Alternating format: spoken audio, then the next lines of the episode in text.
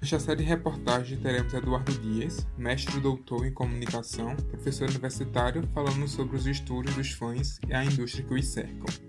A realização dos fãs em ter um contato mais próximo dos seus ídolos e os conteúdos que eles produzem. Uma entrevista para acompanhar os processos de criação de um artista junto com a dupla recifense Barbarize, protagonizada por Bárbara Espíndola e Yuri Lumin. A série finaliza com os portais de notícias do universo pop falando sobre os processos de produção e das interações dos fãs.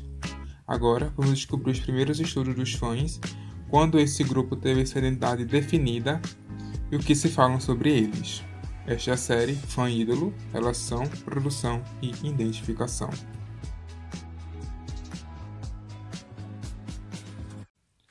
Eufóricos, incompreendidos e barulhentos. É assim que muitos descrevem os fãs.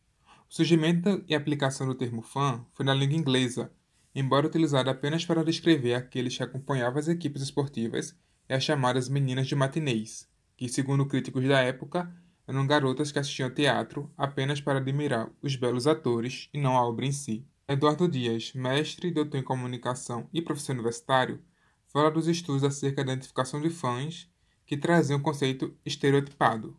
É isso, esse é o ponto de partida do que a gente tem como fã é essa visão bem sexista, né, machista de, olha, a fã é a mulher histérica, né? Isso também ficou muito forte, muito presente na bitomania, né? Na bitomania, a, a, a, uma das uma das coisas que mais se retrata nas das reportagens é a presença e a quantidade de mulheres que estavam presentes fãs daqueles músicos, né? Mas enfim, já tem toda essa tradição de, de, de, de mulheres que iam atrás de determinados atores e que tinha esse julgamento uh, de que, olha, essas pessoas, essas mulheres não estão vindo aqui pela obra, estão vindo aqui pelos autores, pelos atores, né? Mas assim, como se fosse, como se isso pudesse ser separado.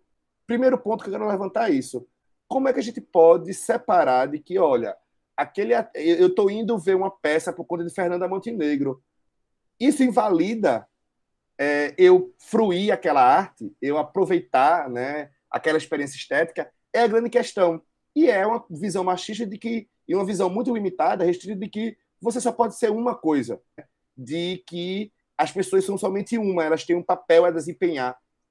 Hoje, depois de anos de estudo sobre os fãs, principalmente com obras de Henry Jenks, um influente estudioso da comunicação e da mídia, que analisa a cultura dos fãs em seus livros como Cultura da Convergência e Os Invasores do Texto, Fãs e Cultura Participativa, passou a se perceber que os fãs poderiam estar consumindo conteúdo dos artistas por inúmeros motivos. Em um levantamento realizado pela reportagem, apontou que 33% dos entrevistados se identificam com o cantor devido aos significados das suas músicas e 46% dos entrevistados se identificam pela maneira que o artista se expressa ou pelo uso da sua voz para dar visibilidade e representatividade, o que já começava a ser visto pelos estudiosos. As fãs dos atores, as, as fãs dos Beatles e por aí vai, uh, elas podem e fruir daquela obra porque elas gostam também daquela obra, mas elas também gostam dos artistas pelo carisma, pela beleza, pelas palavras, porque eles representam, enfim, de diversas maneiras. E nessas notificações, que para muitos é algo incompreensível, Rafaela Lima, de 22 anos, conta a sua conexão com seus ídolos em momentos delicados que passou.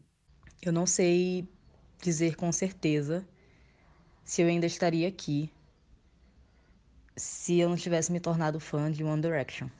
Eles me ajudaram durante crises, durante noites de choro, de tormenta eles de alguma forma conseguiam me fazer sentir que eu estava no lugar certo. Assim como Rafaela e tantos outros fãs ao redor do mundo, os artistas são imagens que consolam, divertem, emocionam, encantam e, acima de tudo, inspiram. Reportagem André Vitor Campos.